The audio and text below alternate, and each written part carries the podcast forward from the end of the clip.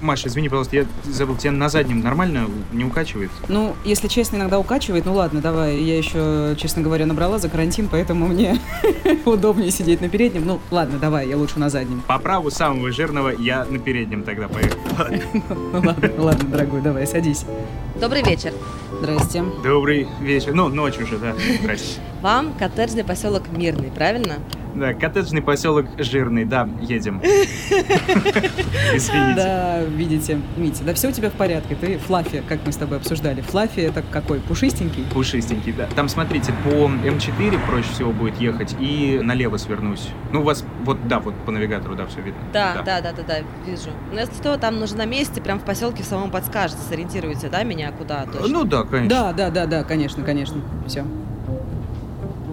М4, Маша, а это здесь, да, было? Вот это вот то, что мы обсуждали. Господи, что было на М4? GTA. А, да. Скольких они? Четверо водителей точно, да? Они э, убили. Ой, господи, это вообще такая адская история. Зачем-то я прочла ее вот буквально пару дней назад на ночь, не могла успокоиться, подумала, что, в принципе, для нашего подкаста это была бы идеальная история. Помнишь, мы же рассказывали с тобой про 90-е, там однажды мы рассказывали про этого, господи, как его там звали? Про Салоника. Киллер, да, киллера. Мне кажется, эта история, она чем-то близка. Но это десятые годы, да, еще плюс ко всему. То есть совсем недавно, и все очень-очень плохо, да. А мы вас не смущаем своими разговорами? Извините, у меня просто очень подвижная мимика, и я среагировала на историю про убийство. Ночь все-таки немножко это как-то поздно. Поднапряглись, да. Я слышала, вы подкаст делаете, да? Ну да, просто видите, мы так сильно погружены в нашу тематику, что мы не можем это не обсуждать, даже когда едем в такси. Легкая профдеформация, да. Про что у вас подкаст? Про серийных убийц и маньяков. Да. Простите. Но мы выглядим, кстати, нормально, надеюсь. Мы, в общем-то, не похожи. Вы очень хорошо выглядите. Все, все прекрасно. Вот поэтому, Маша, я представляюсь радиожурналист всегда, да, чтобы людей не пугать. Слушай, ну я хочу славы, потому что, когда я говорю, что я делаю подкаст про серийных убийц и маньяков, всем сразу очень интересно, чем же я занимаюсь. Это не просто я журналист, это, господи, что вы делаете? Правда? Мы просто вспомнили одну историю. Слушай, а давай эту историю расскажем. Че, ехать нам как раз, мне кажется. Расскажите, расскажите. Ну ладно. Короче, по-моему, это было в мае 2014 года вот как раз ночью по этой самой трассе М4 Дон, представьте, едет одинокая машина. Едет практически одна, ну, время-то позднее. За рулем пенсионер, рядом его гражданская супруга. Едут они с дачи на юга к родственникам. Тихонько что-то обсуждают, представляют себе долгожданный отпуск на майске в Краснодаре. Тем более дорога спокойная, торопиться-то особо некуда. Тут водитель краем глаза замечает еле заметное такое поблескивание на асфальте и практически сразу же слышится громкий хлопок. Ой, это что было такое? Господи. Глушак, наверное, у кого-нибудь проклят. Так вот, машину с характерным грохотом ведет в сторону. Колесо спустило. Водитель выруливает на обочину, останавливается, выходит посмотреть, насколько все плохо. Женщина остается в салоне. И вот тут она видит, как за спиной ее мужа из леса выходит трое. В капюшонах перчатках и медицинских масках и быстро приближаются к машине. Она даже не успевает ничего сказать, как один из неизвестных достает из кармана пистолет и стреляет. Два прицельных выстрела, и пенсионер падает рядом с машиной.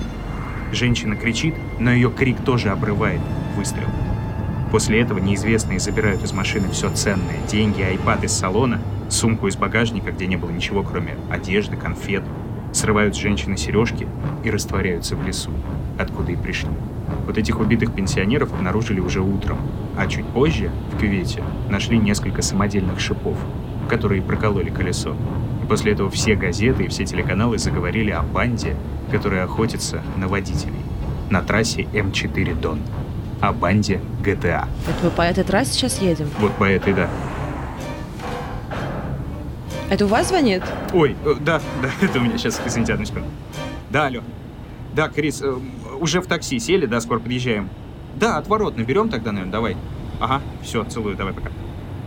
Э, да, извините. Слушайте, мне кажется, Митя нагнал ужасы и атмосферы. Все нормально. Мы едем дальше. Но на самом деле история была действительно жуткая. То есть, насколько я помню, ее называли одним из таких главных и наиболее резонансных дел 2010-х годов, и вот я как раз тогда работала журналистом, э, до того, как стала подкастеркой, и писала про это новости, и помню, что в банде было как минимум 10 человек, О. хотя могло быть и больше, да, и на их счету только подтвержденным судом 16 нападений и там 17 убийств, двое тяжело раненых пострадавших. И вот, да, название «Банда GTA» я, в общем-то, не очень шарю в этих всех вещах, но, возможно, вы слышали, что это такая игра. Да, да, конечно, я играла даже, мне кажется, в какой-то момент. Ты, Мить, ты, по-моему, ее любишь. Конечно, это же классика. Vice City лучшая часть. Типа там все убивают или в чем там смысл этой игры? Но там нет, там главный герой, такой преступник, который выполняет разные задания. Вот, собственно, наши коллеги-журналисты очень шустро провели такую параллель, типа бандиты, которые охотятся на обычных граждан, они типа как будто миссии в GTA проходят. Мгм. Ну, вы знаете, да, нас хлебом не корми, да и жестокие видеоигры подвязать, да. Ну да, это, конечно, как обычно, ужасно раздражает, что якобы жестокость людей зависит от того, что они играют в компьютерные игры. Но вообще поэтому банду какое-то время считали просто грабителями, но вот Мгм. что самое удивительное, что эта связь вот вообще никак не подтвердилась. То есть все было вообще гораздо глубже и страшнее. Вот в этот момент примерно в наших подкастах мы делаем такую отбивку звуковую. Трудум, пам парбам пам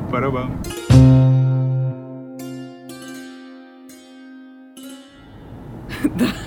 И начинаем рассказывать самую жесть. Да, мне кажется, мы не сказали, это подкаст «Дневники Лоры Павловны» называется. Такое веселое название. А, а это по мотивам Твин Пикса? В... Это с отсылочкой, можно сказать, да. Ну, чуть-чуть плюс-минус.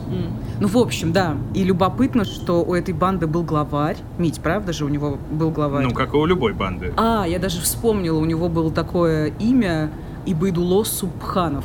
Вот. И они вместе с братом Холиком приехали в Россию с Киргизии. М. Были даже данные, что Субхановы не просто были обычными гастарбайтерами, да, которые пошли на разбой, а Холик на допросах рассказывал, что они как бы с братом проходили полноценную боевую подготовку в Пакистане. О, господи. Я не помню точно, но, по-моему, официально ни МВД, ни Следственный комитет, которые вот после всего этого дела высказывались, они все отрицали эту историю и говорили, что они вот чисто грабители. Ну да, вроде это спорно, но да, есть мнение, что действительно они не просто грабители, но точно установлено, что где-то там в районе 2011 года Субхановы обжились в Подмосковье, и вот этот э, Ибайдуло начал вербовать людей как бы в банду. И вот э, основной костяк, это где-то там ну, 10-12 человек, он сформировался где-то к осени 2013 года. До этого банда собирала ну, материальную часть, так сказать, формировала свою, потому что они убили двух таксистов, простите, и забрали их машины, на которых позже ездили. Тревожный вечер какой-то у меня сегодня. Да. Но там не только таксисты были, там еще была совершенно дикая история в том же, по-моему, 2012 году, когда они все это дело начали. Судя по всему, по чьей-то наводке они напали на китайского гражданина, гражданина Китая, похитили у него какую-то баснословную сумму, несколько миллионов у него было рублей, от 17 до 40. Да, да, и все эти деньги они потратили, да, на покупку жилья, чтобы там делать там, штабы со станками, там, ну, делать оружие, там, фальшивые документы. После этого было несколько нападений, где была вот, ну, явная цель – грабеж. Но некоторые преступления в общую картину, ну, вообще не укладывались. Насколько я помню, там, в 2013 году летом где-то в Подмосковье бандиты застрелили 30-летнего, по-моему, парня, его подругу, но ничего не взяли у них вообще. М. Была история, что они как бы хотели устроить проверку одному из новых членов банды. И вот он то ли не справился, то ли не нажал на курок. В общем, вот такая вот была история. Не все ради грабежей. Очень странно. Ну да, почти в половине случаев они как бы вот почти ничего не крали.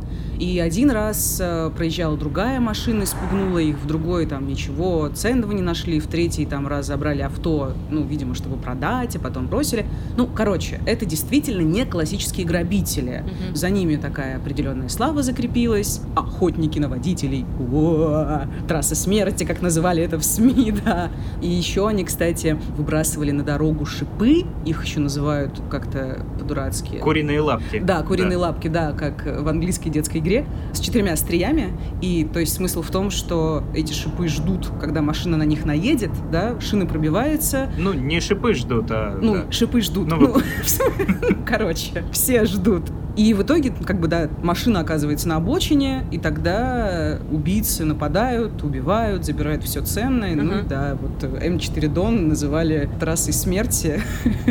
Особенно федеральные каналы этим грешили. Ну вот, кстати, надо сказать, что на этой самой М4 фактически произошла как раз самая небольшая часть всех их нападений. Да? В основном э, они занимались всем этим в разных районах Подмосковья. Но, насколько я помню, самыми громкими оказались убийства именно на трассе М4 Дон. То есть только ленивый тогда не предупреждал, если там вы ночью едете по Подмосковью, вас спустило колесо, ни в коем случае не останавливайтесь, как бы езжайте дальше до любого людного места. Угу. Ну и, кстати, насколько я помню, это спасло жизнь одной девушки, она тоже ехала по этой трассе, по М4, пробила шину, хотела остановиться, но она увидела, что к ней из леса направляются неизвестные, и быстро уехала. Она даже, по-моему, передала координаты полиции, но там уже, понятное дело, никого не нашли.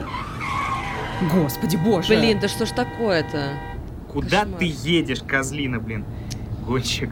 Вообще. Слушайте, кстати, про гонщиков. Роскошная была же совершенно история в этом деле GTA с этими стритрейсерами Смотры, да, а, и с да, Давидычем. С Давидычем. Небезызвестным. Ага. Вы же знаете про Давидыча, да? Это тот, который к Дудю ходил и говорил, что он сто тысяч раз отжимается, приседается. Но тогда он был э, как раз вот блогер, идейный вдохновитель проекта смотра.ру и вообще относительно большой молодец. Ну так вот, в сентябре где-то на исходе уже их деятельности, деятельности банды, полторы сотни, что ли, стритрейсеров начали патрулировать Подмосковье и просто искать этих головорезов. Mm-hmm. Сняли при этом при всем классную документалку, где ходили, говорили такие, вон а какие мы роскошные, мы бдим, мы просим, значит, показать подозрительные багажники, ищем этих негодяев. Но на самом деле все было не так-то уж и круто, довольно-таки радикально они действовали, они были вооружены настоящим оружием, чтобы якобы дать отпор, если что. Но, тем не менее, вот когда Давидыча в шестнадцатом году, по-моему, уже посадили за мошенничество, перед этим на суде он говорил, ну это же я, из-за меня поймали эту всю банду GTA, вот я большой молодец, а если что, меня бы не было, полиция бы все так на подхвате и держалась. Но это очень интересный случай, когда, ну, есть вероятность, что они реально повлияли на исход. Можно долго размышлять, так это было или нет, но реально последнее нападение банды GTA произошло действительно в 2014 году осенью. К тому моменту момента у них были уже не кустарные пистолеты, переделанные из травматов, а как бы полноценные автоматы Калашникова. Вот. И они в очередной раз напали на водителя осенью тоже, причем э, не в безлюдном месте, они обычно это делали в безлюдном месте, а здесь это произошло уже на МКАДе около заправки. О. И даже потом выяснилось, что неравнодушные граждане их преследовали, снимали погоню на телефон. В общем, вот так все сошлось. Потом записи собрали, ну и в том числе с камер видеонаблюдения, понятное дело. И вот э, началось расследование, потихоньку начали устанавливать личности бандитов э, и делали все просто очень осторожно, чтобы не поймать, ну, как это часто бывает, кого-то одного, а всех остальных распугать. И в итоге они вышли вот на этого главаря, на этого Ибайдуло Субханова. Ой, слушайте, а жил он, самое классное, жил он не в какой-то своей берлоге, не в подпольном штабе, он жил в элитном поселке на даче у матери этого Алексея Староверова. Вот так его звали. Это один из самых богатых российских силовиков был по версии Forbes на тот момент. А, он из генпрокуратуры, по-моему, да, чувак? Управ делами генпрокуратуры, да, он был. Ага. Вот, и вроде как то ли у него, то ли у его матери вот этот самый Субханов снимал хозяйственную какую-то постройку типа сарая для жизни с сожительницей и детьми. И, скорее всего, потому что, ну, искать следы вот такой деятельности на такой mm-hmm. даче, ну, скорее всего, никто не будет, конечно. Да. Ну да, и там было все прям как в кино, был штурм, там Субханову предложили сдаться, но он бросил в оперативников гранату. В общем, жесть. И был ликвидирован, как говорится, ответным огнем, и в его жилище, конечно же, нашли целый арсенал там разнообразного оружия. Чуть ли не 60 единиц, да, разного калибра, разного формата, все было очень страшно, если честно, да, подготовлено. А дальше вообще просто жара. Довольно скоро задержали остальных членов банды. Ну, там некоторым удалось скрыться, но ненадолго. Но вот самая жесть случилась в 2017-м. Я даже это помню, когда было очередное слушание дела банды GTA в Мособлсуде. Угу. Тогда объявили, что бандитам грозит пожизненное. И после этого конвой увел обвиняемых в сторону СИЗО, они зашли в лифт, и тут бандиты начали оживленно переговариваться на таджикском, а затем один из них сказал что-то вроде «нам больше нечего терять». И после этого они начали прыгать в лифте, он застрял, Ага. и они напали на конвоиров и отобрали оружие. Представляете? Господи. То есть они попытались даже прорваться, но завязалась перестрелка с росгвардейцами, да, которые обычно дежурят в зданиях суда, и в итоге четверо из пяти преступников погибли. Это просто вообще, это за этим все следили. Я помню, была огромная куча новостей, Митя, я думаю, ты тоже помнишь. Да, конечно, да. Слушайте, а можно я вас попрошу окошко чуть-чуть приоткрыть, да? Ну, у вас... Да-да-да, прямо аж от такой истории тоже... Мы надушнили немножко, Нет, да. просто жара. Ну да, и жарко, конечно. Ну и, в общем, да, кончилось тем, что участники банды, которые таки дошли до суда и получили приговор, они в основном были осуждены на пожизненное лишение свободы. Один напрямую в нападениях не участвовал, а был скорее наводчиком, поставщиком, получил 20 лет колонии строгого режима, а те двое, которые сбежали в Таджикистан, уже там получили по 25 лет тюрьмы. Ох, блин, я аж пережила это все снова, как мы писали все эти новости. Жесть. Что-то, мне кажется, мы вас напугали уже просто ни- ни- дальше некуда. Слушай, я вот на самом деле сейчас думаю, что, господи, человек едет с нами и думает, чем они занимаются, чем они увлекаются, чем они интересуются. Правда, извините. Взял непонятно где ночью, везет непонятно куда, и мы тут, да, приседаем. Слушайте, простите, ради бога, мы уже, по-моему, подъезжаем. Да, кстати. Ну да. Извините, это у нас профдеформация, но заодно вы не заснули. Ничего страшного, у меня лучшая подруга, любительница э, историй про маньяков и серийных убийц и хорроров, поэтому я... Ну, посоветуйте ей дневники Лоры Палны, да. Она будет счастлива. Я и сама послушаю, только вот не ночью, наверное. Ну Да. Да, желательно. Да, вот здесь налево нормально, да, повернуть, если... Вот там, вот смотрите, Ага. ровно у ворот можно и остановиться, да. Мгм, Вот. Супер. Мгм. Слушайте, а можно как-то вас это, отблагодарить? Такая приятная поездка была, на самом деле, как-то неловко немножко. Слушайте, да нет, все в порядке. Я буду очень благодарна. Смотрите, после завершения заказа можно оценить поездку, выбрать сумму, которую готовы оставить на чай. И еще можно отметить, что понравилось. Чаевые спишут, собственно, с карты. Это для всех поездок Ситимобил. Можно такое осуществить. Слушайте, на чай с карты это очень круто. Да, да, да. Да, это удобно. А там есть графа стрессоустойчивость, например? Атмосфера в салоне. Но Жуткая. это я вам могу поставить высший балл, мне кажется. Да, ладно, спасибо, спасибо. Было очень приятно тогда. Всего хорошего. Мы пошли. До Да. свидания. Удачи на дорогах, будьте осторожны. Спасибо большое. И будьте счастливы, да. Как мы обычно говорим в подкасте. Спасибо, до свидания. Да, до свидания.